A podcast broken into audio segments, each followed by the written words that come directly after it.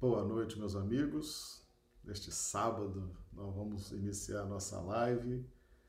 Nossas casas espíritas estão fechadas, né? Quarentena, isolamento social, mas nós estamos aqui nos valendo aí dos recursos da tecnologia, da internet, para levar adiante os nossos estudos. Né? Essa chama não pode se apagar, tá certo? Nosso tema de hoje: falsos profetas. Hum, interessante esse tema, hein? Nós vamos trazê-lo aqui, mas antes vamos começar aqui cumprimentando os amigos do chat. O Dio Bezerra, de Manaus, Amazonas.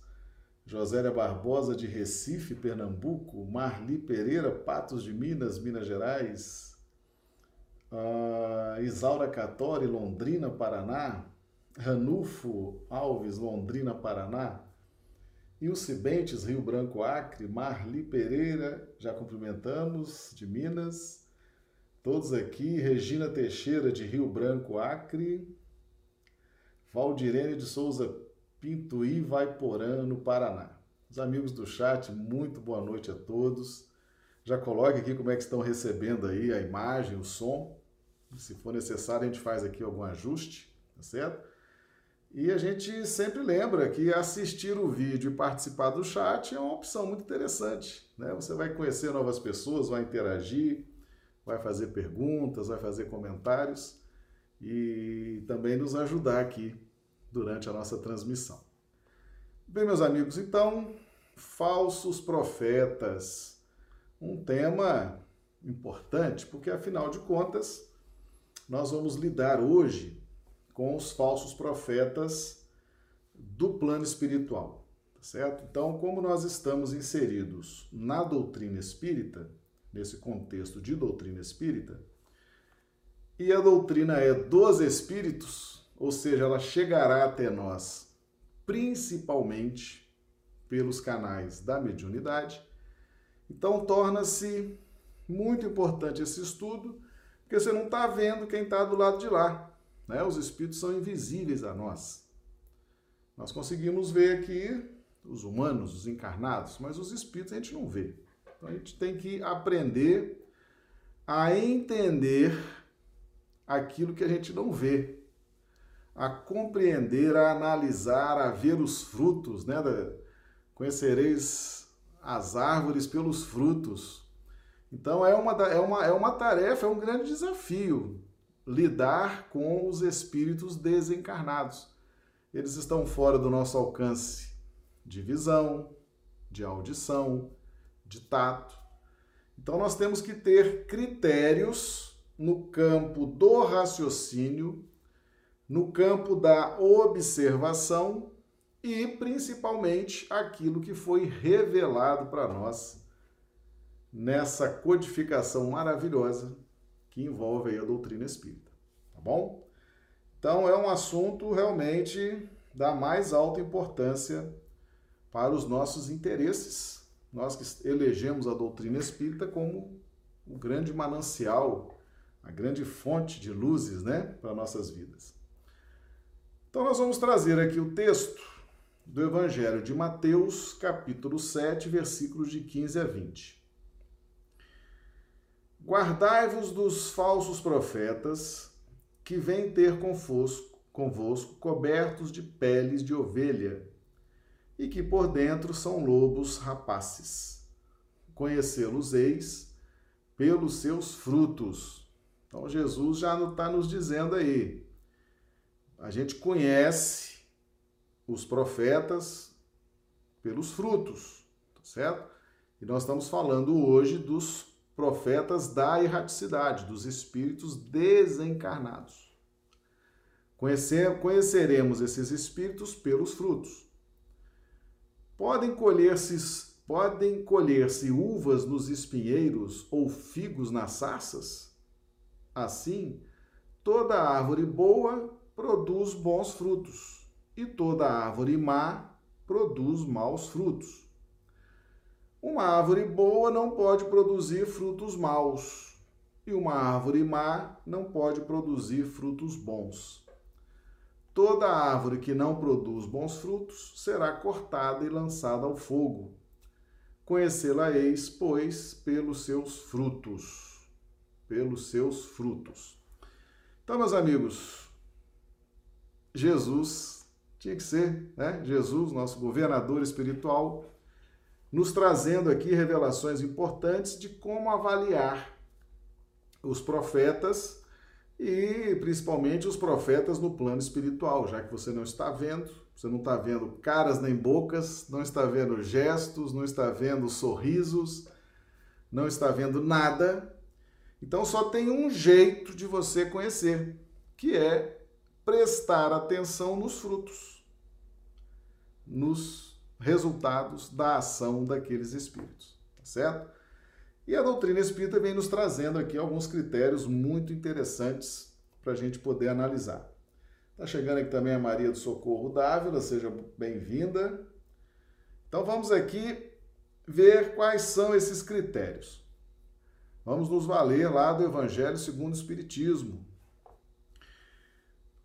O capítulo 21, haverá falsos cristos e falsos profetas os falsos profetas da erraticidade. Erraticidade é aquele período no plano espiritual entre uma encarnação e outra, certo? Então a gente chama de erraticidade, ou espíritos errantes, que estão entre a última encarnação e a próxima, né? Então aquele período no plano espiritual.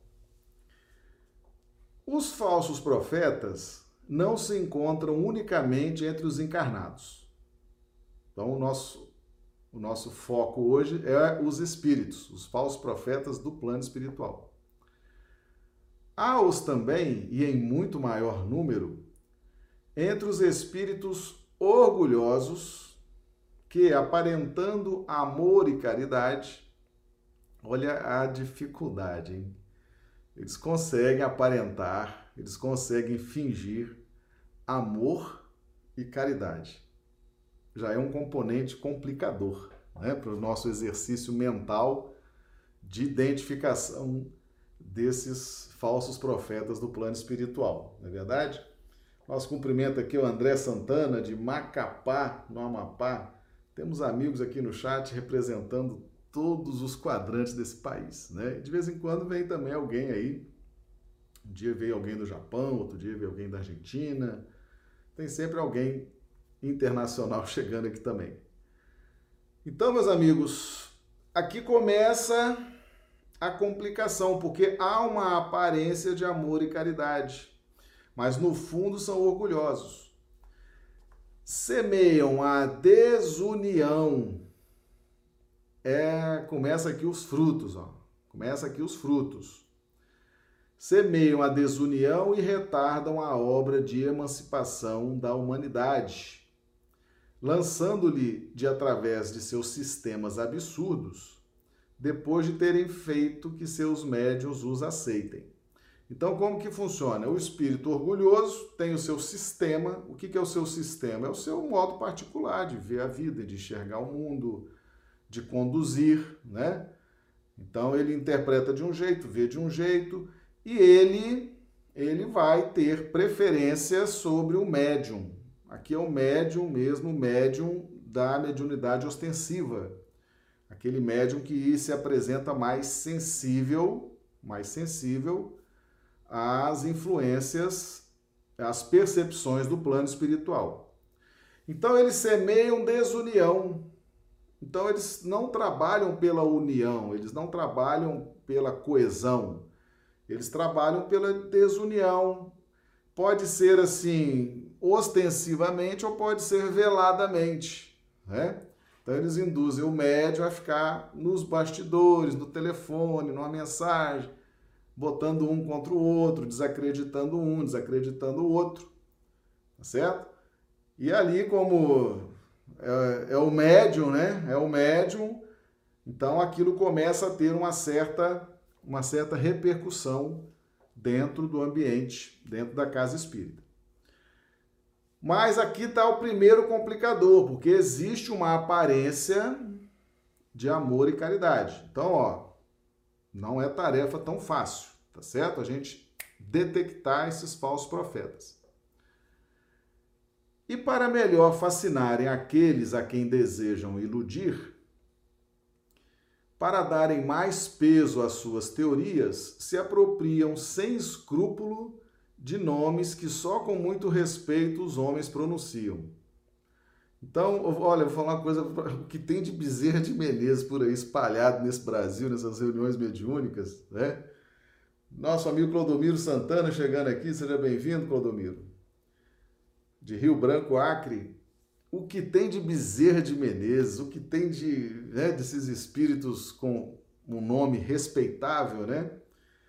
Então tem muito espírito aí enganador, falsos, né, esses falsos profetas da erraticidade, que se apropriam de nomes famosos né, e ficam aí é, fazendo esse, esse trabalho de fascinar o médium e os grupos que estão ali em torno do médium, tá certo?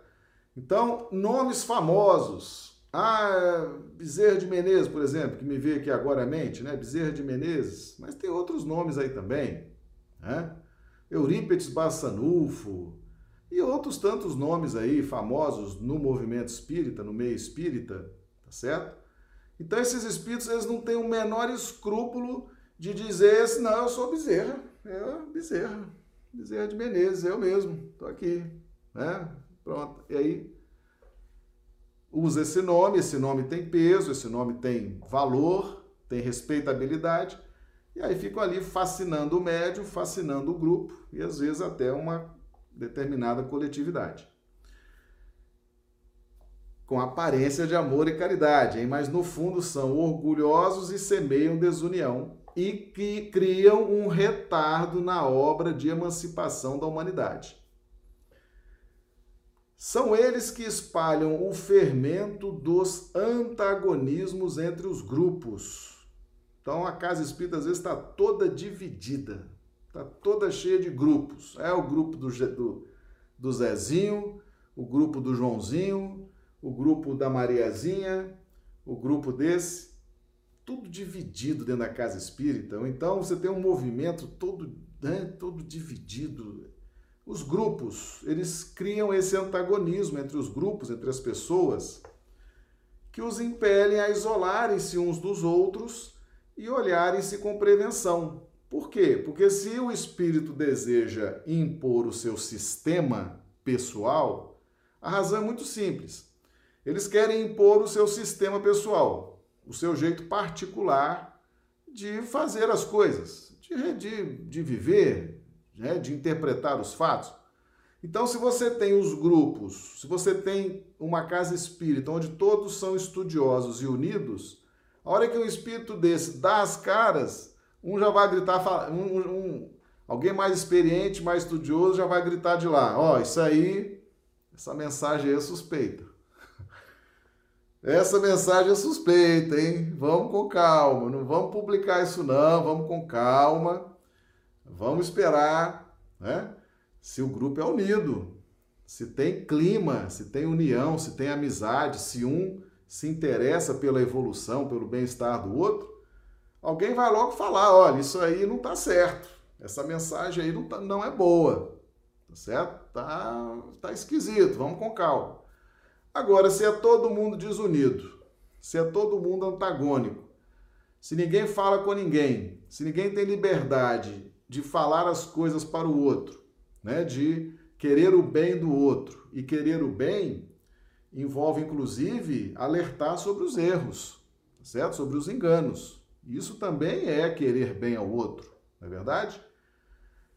Então vem lá essa essa mensagem falsa, essa mensagem esquisita ninguém fala nada. Fala, eu falar, tem raiva de fulano, quero nem falar, ele vai brigar comigo, não falo, não falo mesmo. E é isso que esses espíritos querem, tá certo? Eles querem impor o seu sistema sem que ninguém descubra, sem que ninguém fale.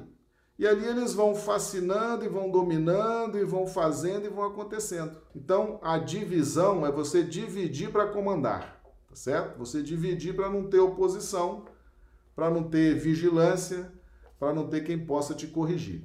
Então, por isso que eles criam essas, esses isolamentos dentro da casa espírita e dentro do movimento, dentro do ambiente espírita, tá certo? Isso por si só bastaria para os desmascarar. pois, procedendo assim, são os primeiros a dar o mais formal desmentido às suas pretensões. Cegos, portanto, são os homens que se deixam cair em tão grosseiro embuste. Certo? Então, meus amigos, separar para não ter controle, porque o objetivo é esse, tá certo? É isolar, isola todo mundo, para que eu tenha um controle sem ser perturbado, sem ser desmascarado, sem ser interrompido. Eu quero fazer o que eu quero, do meu jeito, da hora que eu quero, como eu quero. Aí vem alguém de lá e fala: opa, essa mensagem aí é suspeita, vamos com calma. Aí começa a criar aquela reserva e daqui a pouco o espírito não tem mais espaço, vai procurar outra casa, vai procurar outra freguesia, tá certo? Então, muita atenção com essa história de antagonismo entre membros de uma mesma casa espírita ou entre grupos espíritas, os mais diversos, tá bom? Eles fazem isso propositadamente. É uma estratégia muito inteligente que muita gente cai. Muita gente cai mesmo por falta de preparo, falta de estudo, tá? E prossegue aqui, capítulo 21 do Evangelho segundo o Espiritismo. Há, porém, muitos outros meios de serem reconhecidos. Espíritos da categoria em que eles dizem achar-se têm de ser não só muito bons, como também eminentemente racionais. Pois bem, passai-lhes os sistemas pelo crivo da razão e do bom senso e veja o que restará. Ou seja, essa mensagem aí, esse sistema aí, vamos raciocinar, vamos fazer esse controle universal aqui, vamos avaliar. Isso tem respaldo evangélico? Isso tem respaldo doutrinário? Tá certo? Então esses espíritos, eles têm que ser racionais. Eles têm que ser muito racionais, muito coerentes. Tá certo? Convinde, pois, comigo que em que todas as vezes que um espírito indica como remédio aos males da humanidade ou como meio de conseguir-se a sua transformação, coisas utópicas e impraticáveis, medidas pueris e ridículas. Quando formula um sistema que as mais rudimentares noções da ciência contradizem, não pode ser senão um espírito ignorante e mentiroso. Certo? Então, esse negócio de coisas utópicas, né? coisas surreais, coisas místicas, impraticáveis, ridículas, sem é pueris. Isso aí, meus amigos, é coisa de espíritozinho muito do mais ou menos e mais para menos que mais. Tá certo? Então, ver o raciocínio, submeter aquele espírito a, um, a, um, uma checagem de raciocínio é uma excelente estratégia, certo? Porque se ele fosse simplesmente movido pela vaidade e pela ânsia de poder, né, de querer dominar o médio, o grupo e às vezes toda uma comunidade, se ele vem dentro dessas emoções e você começa a trazer argumentos evangélicos e doutrinários, você vai desmascará-lo. Agora você tem que ter esses argumentos também, tem que estar preparado, não é verdade? Então é importante que cada casa espírita, cada grupo espírita se prepare, inclusive para é, ter essa relação com o plano espiritual e saber discernir se aquela mensagem é uma boa mensagem, se não é, se está querendo haver ali uma, uma tentativa de infiltração no grupo, né, para interromper a marcha evolutiva, tá? Então é preciso que os próprios membros da casa espírita se preparem muito para lidar com esses desafios da prática mediúnica, tá certo? nós não sabíamos conviver com médios e mediunidades, até surgir Kardec, né, ele se debruçar sobre esse assunto, e então Jesus e Kardec, depois da doutrina espírita, nos trouxeram toda essa riqueza de orientação e que tem nos proporcionado segurança, segurança na prática, no exercício da mediunidade, que tem sido algo realmente extraordinário para quem estuda com Jesus e Kardec, tá certo? Quem não se previne fazendo esses estudos acaba realmente caindo nessa fascinação, nessa perda de tempo que é impressionante, tá? Já tem pergunta aqui, o pessoal do chat já está aqui perguntando. Josélia, por que a falsidade desses espíritos não é sentida pelos médiums, através da energia que eles emanam? Isaura, esses embusteiros podem estar também no meio de grupos de estudos? Sim, essa energia é muito difícil sentir essa energia, certo? Essa energia ela virá depois de muita prática do médium. Depois que o médium, depois que o dirigente, depois que o grupo já tiver com bastante prática, né? Kardec perguntou qual o melhor médium. Os espíritos responderam: não há o melhor médium. O melhor médium é o que tem mais experiência, é o que tem mais prática, é o que tem mais vivência. Porque, como se trata de uma conexão de vibrações, você aprender a sentir as vibrações demanda um tempo, tá certo? Então, essa leitura vibratória imediata, para você, pela leitura vibratória, repelir o espírito, isso aí demanda tempo, experiência. Isso não é algo assim instantâneo, tá certo? Então, com o tempo, com o empenho, com a prece, com a reforma íntima, o médium vai se sensibilizando e vai melhorando as suas percepções, inclusive de leitura vibratória. E sim, Zaura, você pode ter espíritos, falsos profetas, é, dentro de grupo de estudos, com certeza, e aliás, principalmente, viu? Principalmente. Por quê? Porque são nos grupos de estudo que você vai formando a filosofia, às vezes, daquela casa espírita. Né? Você vai ali, todos vão conversando, vão estudando e todos vão entendendo os rumos que todas as atividades da casa precisam tomar. A reunião mediúnica, a evangelização das crianças, a caridade, as palestras públicas, o passe, a fluidoterapia. Então, é no, nos grupos de estudo que normalmente nasce toda essa filosofia que vai nortear ali a direção da casa. Então, é aonde eles procuram principalmente influenciar inclusive influenciam ou tentando impor seus sistemas pessoais ou atrapalhando o grupo de estudar. Tá certo? Começa a estudar ali, daqui a pouco estão ali conversando fiado, conversando assuntos que não tem nada a ver, perde o tempo danado, às vezes né, a reunião dura uma hora, uma hora e meia. Você termina a reunião, não aprende nada e eles cumpriram a missão deles. Ou seja, não deixaram ninguém adquirir conhecimento, não deixaram ninguém criar conhecimento para poder confrontá-los. Também é uma estratégia que eles usam. Tá certo? Se a resposta for boa, vocês confirmam aí. Senão a gente responde de novo. Não pode sair com dúvida. Tá certo? Josélia e Isaura. Tá bom? Então vamos em frente aqui, meus amigos. Vamos em frente. Ó, então, cuidado com essas fórmulas mirabolantes, tá certo? Muito cuidado com isso. Isso aí é realmente coisa de espírito embusteiro, tá? E prossegue aqui Evangelho segundo o Espiritismo, capítulo 21. O melhor lugar para estudar essas relações, esses estudos da mediunidade, meus amigos, é Evangelho segundo o Espiritismo e Livro dos Médiuns, certo? 90% está tudo ali.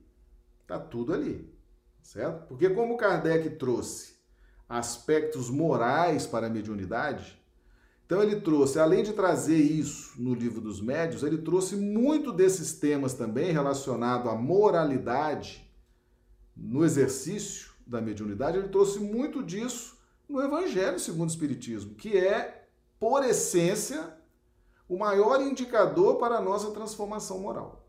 Ok? Por outro lado, crede que, se nem sempre os indivíduos apreciam a verdade, esta é apreciada sempre pelo bom senso das massas, constituindo isso mais um critério. Então, às vezes, o dirigente está ali, está engolindo aquela história, o médium está ali acreditando naquele espírito. Mas às vezes você está ali com três, quatro, cinco membros da reunião mediúnica, membros do grupo, que estão desconfiando. Fala, rapaz, isso está muito esquisito, né? Então, às vezes o dirigente não está enxergando, ou às vezes o próprio médium não está enxergando, está achando que aquilo está certo, ou às vezes mais um outro membro está achando, não, está tudo certo. Mas você vai ter sempre no grupo ali uns três ou quatro que vão estar tá desconfiando daquela história, tá certo? Então é aqui que entra essa questão do bom senso das massas. Tá bom? Então haverá sempre alguém mais influenciável por esses falsos profetas, mas haverá muitos que não serão influenciados. Por quê? Porque esses espíritos não têm esse grande poder de influência, em razão da própria vibração. Né? São espíritos inferiores, são espíritos que não têm essa capacidade de realização e nem de vibrar em altíssimas frequências e irradiar a sua luz é, de forma distante, ok? Se dois princípios se contradizem, achareis a medida do valor intrínseco de ambos, verificando qual dos dois encontra mais ecos e simpatias. Fora com efeito ilógico admitir-se que uma doutrina cujo número de adeptos diminua progressivamente seja mais verdadeira do que outra que veja o dos seus em contínuo aumento. Isso aqui, isso aqui, quando o pessoal vê a doutrina espírita crescer, certo? principalmente nos primeiros momentos, principalmente quando Kardec é, divulga o livro dos Espíritos e o negócio foi assim, bombou, tá certo? Foi um sucesso. E a doutrina espírita a cada dia, e depois vem aqui no Brasil Chico Xavier, com toda aquela beleza, aquela humildade. Então a doutrina espírita ela está crescendo paulatinamente, tá certo? A passos largos. E as doutrinas espiritualistas diminuindo. Então, o que tem de gente hoje pegando carona na doutrina espírita, tá certo? A turma da alta ajuda está se infiltrando pelo espiritismo, tá certo? A turma do misticismo, a turma da mitologia, a turma de todo tipo de fantasia, ilusão, querendo entrar no espiritismo para pegar o sucesso do espiritismo, embarcar nesse navio, que é um sucesso. Só que aí nós temos que estar atento, porque vai vai enxertando, enxertando, enxertando, daqui a pouco desconfigura tudo. Tá certo?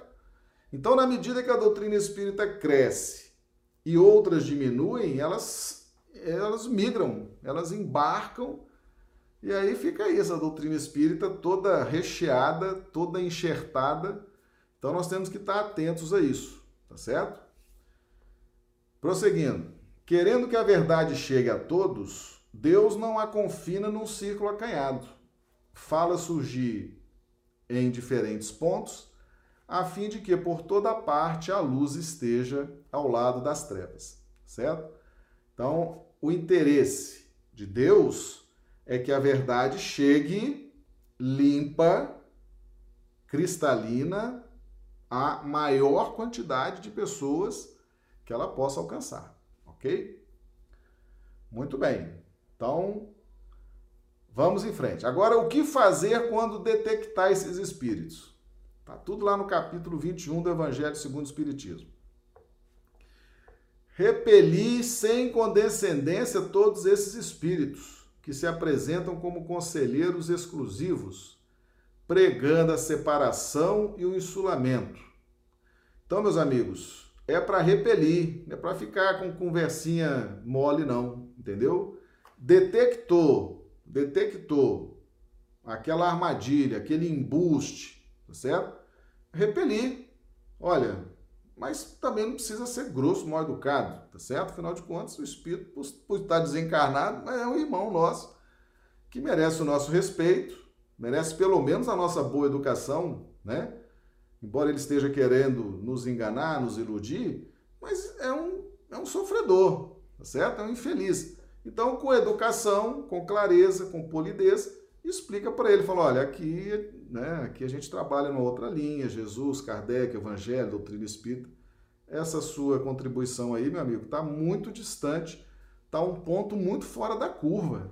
Está muito diferente de tudo que a gente estuda aqui no Evangelho e na doutrina, tá certo? Você vai nos dar licença, a gente agradece todo o ensinamento que você nos trouxe até agora, nós crescemos com a sua presença, tivemos que estudar, conversamos entre nós, percebendo. A sua presença foi de muita valia para nós, mas realmente não dá para você prosseguir. Com educação, com jeito, repelindo, tá certo? O espírito vai se dar conta de que ali realmente ele não conseguiu o seu intento. Tem que repelir.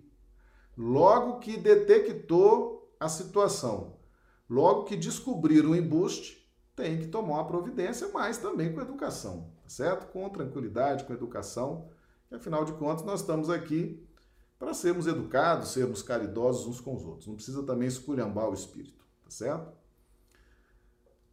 São quase sempre espíritos vaidosos e medíocres, que procuram impor-se a homens fracos e crédulos, prodigalizando-lhes exagerados louvores, a fim de os fascinar e de tê-los dominados são geralmente espíritos sequiosos de poder e que déspotas públicos ou privados, quando vivos, ainda querem vítimas para tiranizar depois de terem morrido.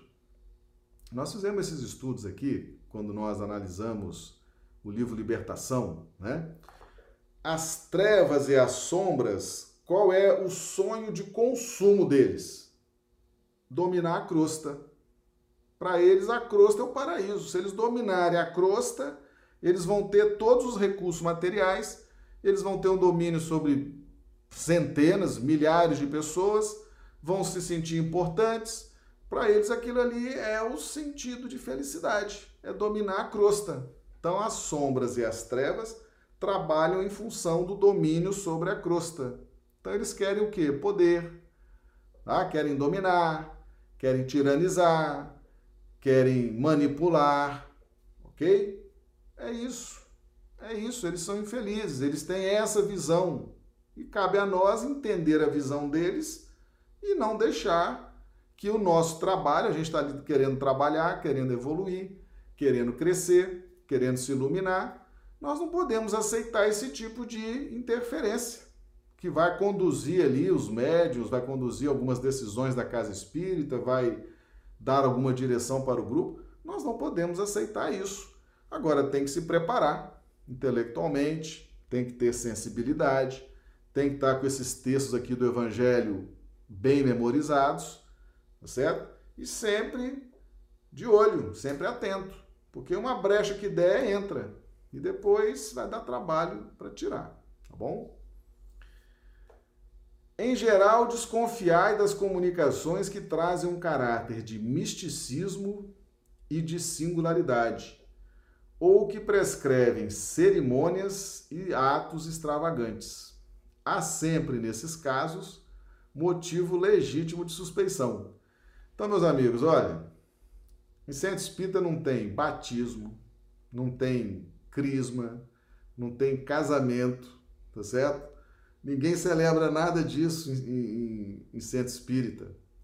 Não tem avental, não tem turbante, não tem colar, não tem pulseira especial, não tem nada disso, não tem nenhuma cerimônia, não tem nenhum ato extravagante, tá certo? Não, porque os médios aqui é de avental branco. Para todo mundo saber que é, tem uma categoria especial aqui de médios, então todo mundo com o avental branco. Isso não é doutrina espírita tá certo?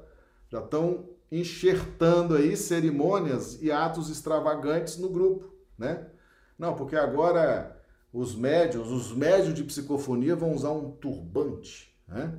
Os de psicografia vão usar um, uma pedra, uma pedra, né?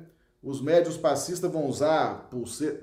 É, olha, a gente, se, se for olhar por aí, por esse mundão de meu Deus, você vai encontrar isso aí em casa espírita viu?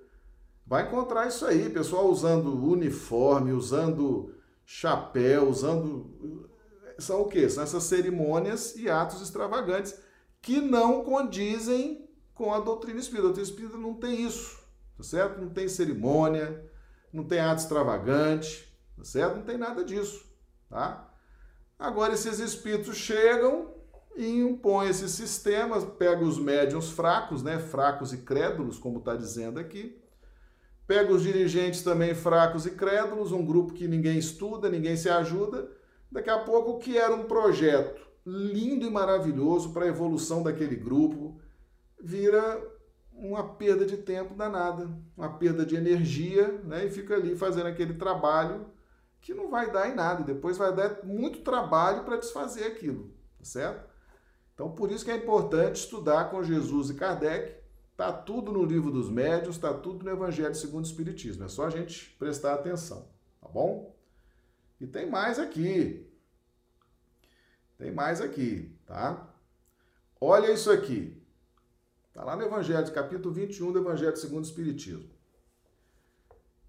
Estais certos igualmente de que quando uma verdade tem de ser revelada aos homens, é, por assim dizer, comunicada instantaneamente a todos os grupos sérios, que dispõem de médiums também sérios, e não a tais ou quais, com exclusão dos outros.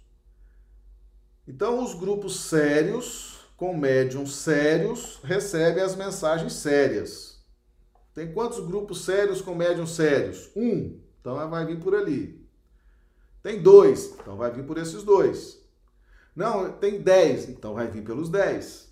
Se tiver grupo sério com médium sério, eles serão utilizados para a transmissão de mensagens sérias, tá certo?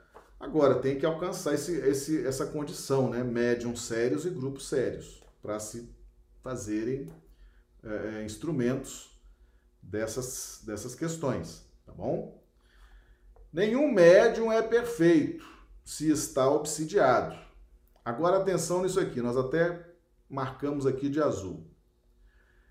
E há manifesta obsessão quando um médium só é apto a receber comunicações de determinado espírito, por mais alto que este procure colocar-se. Meus amigos, médium que só recebe mentor é obsessão. Vamos falar aqui. Vamos falar aqui, tá certo? Se você conhece alguém, leve esse texto para essa pessoa, vai ver se ela desperta, tá bom? Médium que só recebe o mentor da reunião, não recebe um obsessor, não é feito nenhum trabalho de desobsessão por aquele médium não é feito nenhum atendimento espiritual por aquele médico, é só o mentor. Isso é obsessão, tá certo? Eu vou ler de novo aqui, vocês vão ver como que é claro isso. E a manifesta obsessão, o que, que é manifesta? É clara, ostensiva, tá certo? Pertinaz. E a manifesta obsessão quando um médium só é apto a receber comunicações de determinado espírito por mais alto que este procure colocar-se. Ah, então o médium acabou a reunião, o médium recebe Bezerra de Menezes. Ele não fez nada a reunião inteira. Não deu uma passividade, não escreveu uma mensagem, mas no final ele recebe Bezerra de Menezes. Isso é obsessão, meus amigos. Isso é obsessão, infelizmente. É, infelizmente, a gente está aqui no Evangelho, nós não estamos inventando nada, não certo? Nós estamos aqui reproduzindo, porque nós estamos reproduzindo a doutrina dos espíritos. Isso aqui é a doutrina dos espíritos, tá certo? Se tem médium na sua reunião que só recebe um mentor e mais nada, leve esse texto para ele. Leve esse texto lá para o dirigente da casa, tá certo? Para o dirigente da reunião, para o pessoal analisar a questão, tá certo? Porque realmente tem que ser revisto isso aí, tá? Conseguintemente, todo médium e todo grupo que considerem privilégio seu receber as comunicações que obtém e que, por outro lado, se submetem a práticas que tendem para a superstição, indubitavelmente se acham presos de uma obsessão bem caracterizada, sobretudo quando o espírito dominador se pavoneia com um nome que todos, encarnados e desencarnados, devem honrar e respeitar, e não permitir seja declinada a todo propósito. Essa questão de nomes famosos nós já falamos aqui. Né? O espírito fala, não, eu sou espírito X, né? espírito famoso. Ah, aí fica todo mundo ali acreditando, né?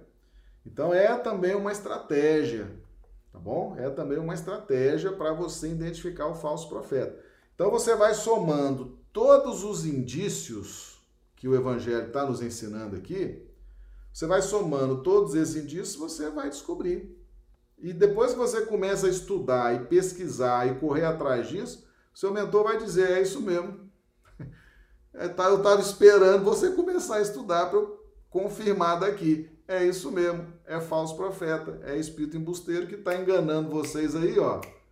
Mas vocês nunca se interessaram em estudar, vocês eram fracos e crédulos, acreditavam em tudo, então deixa, deixa, vai, vai. A hora que vocês começar a questionar, começar a pesquisar, começar a correr atrás para ver as fontes, aí a gente ajudou vocês a descobrirem. Aí pronto, aí descobre e, e, e resolve a questão, desmascara, né? E aí resolve, mas tem que, tem que fazer essa leitura, tem que entender como que funciona, tá bom? E tem mais aqui. Ah, a gente acha que é só o médio. É incontestável que, submetendo ao crivo da razão e da lógica, todos os dados e todas as comunicações dos espíritos, fácil se torna rejeitar a absurdidade e o erro. Marcamos de azul aqui.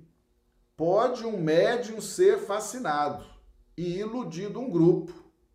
É, às vezes não, meu grupo não. Eu, como médium, imagina se eu você, eu não. Eu não. Eu iludido, eu fascinado, não. O grupo, jamais. Pois é, pode sim. Então fica sabendo que pode sim, viu? O médium pode ser fascinado, sim. E todo grupo, e todo grupo pode entrar nesse estado de ilusão. É. Mas a verificação severa que procedam os outros grupos, tá vendo por que, que eles isolam? Eles isolam, por quê? Para não quer que um grupo se comunique com outro, né? Não quer que um médium se comunique com seu dirigente, não quer que os membros da casa conversem entre si. Às vezes o seu grupo está passando por um momento difícil, uma ilusão. De repente, um grupo amigo, estudioso, você Conversa com esse grupo, leva essas mensagens, troca essa, essa experiência. Às vezes esse grupo fala, olha, tá tudo bem, tá tudo ótimo. Então vai falar assim, olha, vamos, vamos ter calma, vamos ter mais um pouquinho mais de análise, porque pode estar acontecendo alguma coisa aí, né? Então isolar, isolar faz parte da estratégia de domínio, de prevalecer, de exercer um poder unitário, tá certo? Então os falsos profetas da erraticidade Primeiro eles preparam o ambiente. Que ambiente que é esse? O de isolamento. Então eles criam ali o grupo que eles querem influenciar, o médium, o grupo, os dirigentes, a casa espírita, e depois criam o isolamento para que ninguém interfira naquele trabalho deles, certo? Então isso aí também é uma estratégia que rapidamente o pessoal precisa identificar. Então, mas a verificação severa a que procedam outros grupos a ciência adquirida, o estudo, né? Tem que estar estudando sempre. Meus amigos, o ideal é tirar um dia da semana para fazer um estudo específico sobre mediunidade, tá certo? Mediunidade. Eu, particularmente, sou contra você começar uma reunião mediúnica e faz meia hora de estudo antes. Eu não gosto. Por quê? Porque pode acontecer ali um choque de ideias, né? O irmão tá ali, a irmã tá ali, abre o livro, lê, faz um comentário, o outro fala, ah, mas tem isso também, o outro fala, é, eu, eu, eu quero aqui complementar uma coisa aqui, né? Porque fulano falou, mas não falou tudo, então eu quero complementar. Aí o outro fala, não, mas eu falei sim, é que você não ouviu direito, eu falei. Não, mas eu quero complementar porque eu vi. Aí começa.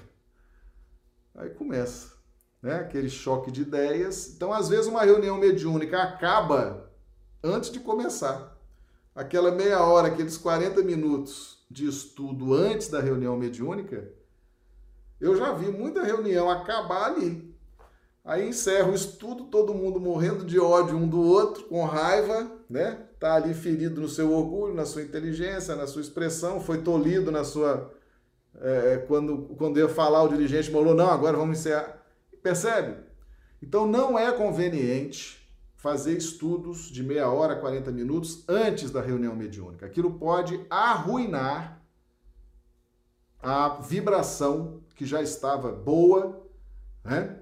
E agora está ruim e sem um ambiente psíquico, muitas vezes os mentores têm que cancelar a reunião, abortar, tem que recolher todo o material, todas as entidades deixar para outra oportunidade, porque não há mais clima, os médios estão se odiando. Então fica aí. Na nossa casa espírita nós temos um dia da semana só para estudar mediunidade. E a reunião mediúnica ela abre e fecha, não tem estudo antes, não tem estudo depois. O dia de reunião mediúnica é só reunião mediúnica, tá certo? E o dia de estudar mediunidade Lá nós estudamos mediunidade na terça-feira e a nossa reunião mediúnica é na quinta, tá certo? Nunca tivemos problema de um médio sentar na mesa com raiva do outro porque cortou a palavra, desmoralizou, disse que não, sabe nada. Nunca, graças a Deus. Então fica a dica, fica aí essa sugestão, né? Cada casa espírita é livre para fazer ali a sua organização. Então eu sugiro Sugiro realmente, pela experiência e, pela, e pelo êxito dessa experiência, que se estude mediunidade um dia da semana, só para aquilo, e não junto com reunião mediúnica, tá bom? Então, a ciência adquirida, a alta autoridade moral dos diretores de grupo, então tem que ter realmente né, reforma íntima, não é isso? Domar as más inclinações, os esforços, né? As comunicações que os principais médios recebam com um cunho de lógica e de autenticidade dos melhores espíritos justiçarão rapidamente esses ditados mentirosos e astuciosos, emanados de uma turba de espíritos mistificadores ou maus.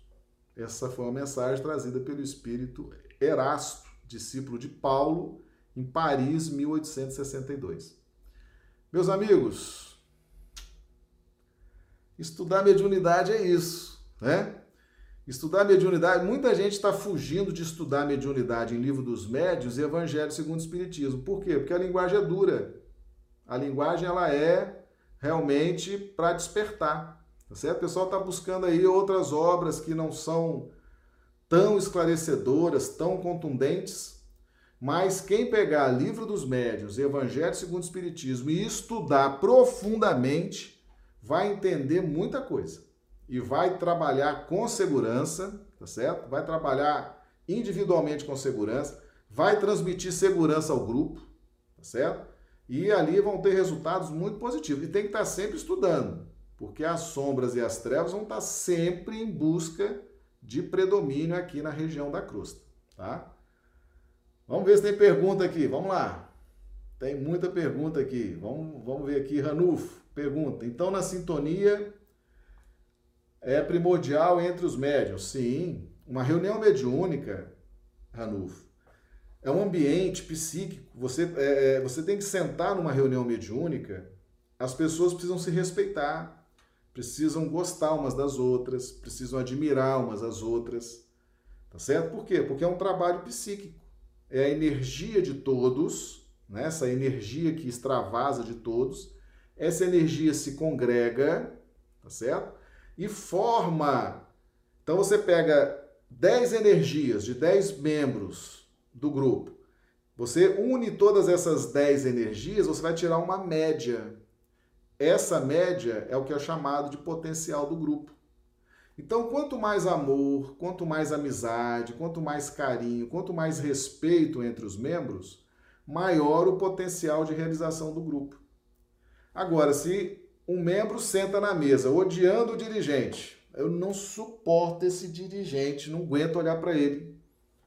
Eu não suporto esse médio, não aguento olhar para esse médio. Esse sustentador que fica aí na pressa, eu tenho ódio.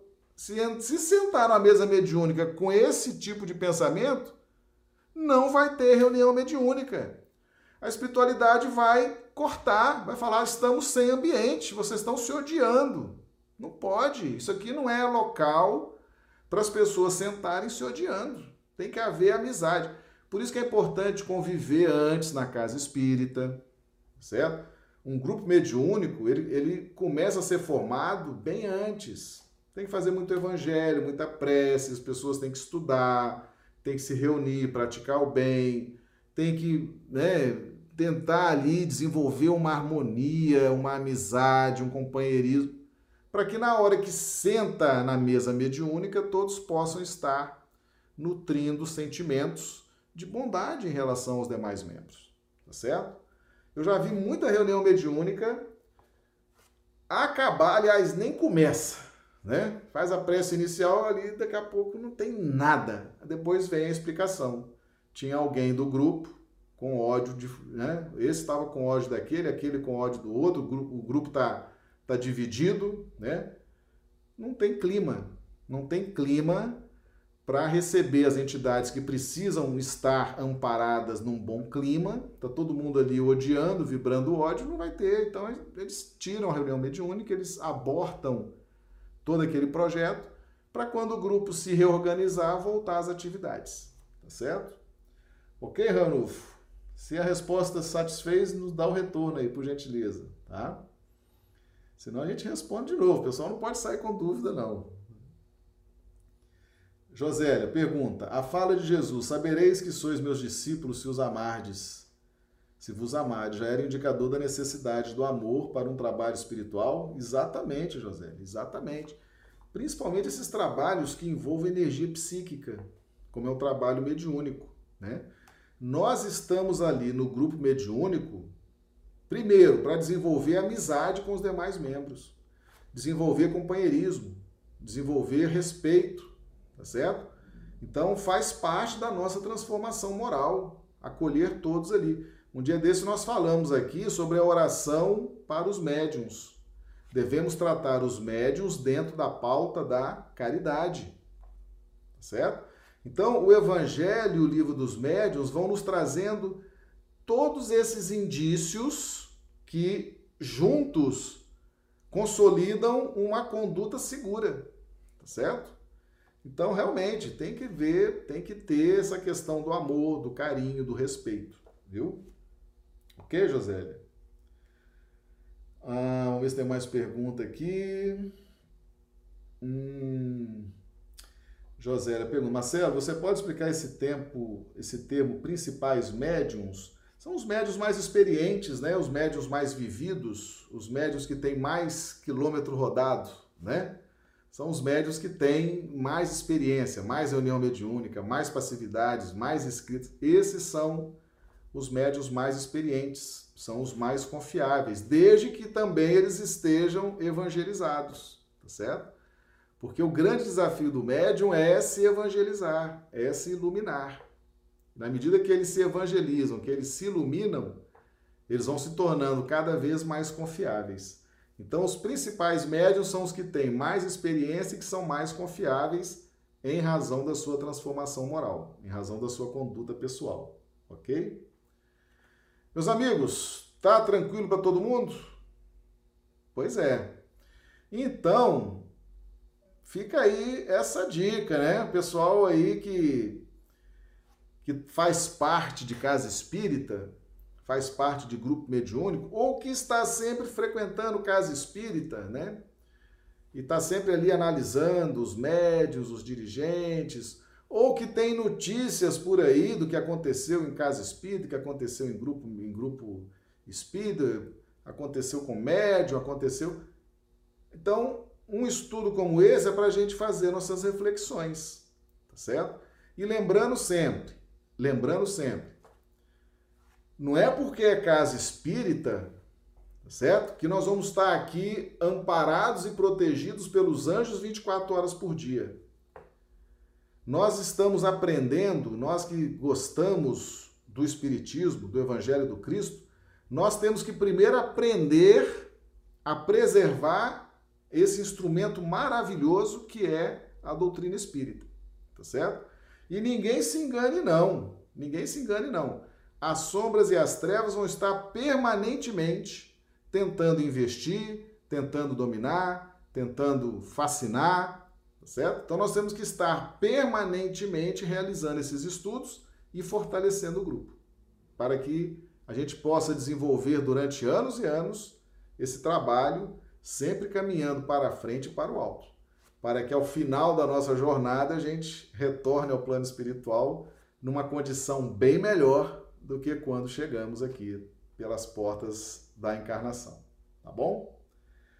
Muito bem, meus amigos. Então, nós agradecemos a todos, agradecemos aos amigos do chat. Deixa eu ver se, eu, se, chegou alguém aqui, eu não cumprimentei. Ah, o Antônio Sérgio Blasques, seja bem-vindo, viu? Sheila Mesquita também, seja bem-vinda. Ana Silva, sejam todos bem-vindos aqui ao nosso grupo de estudos. Aqui é um grupo forte, hein? Você vê pelas perguntas, pela participação, pelos comentários.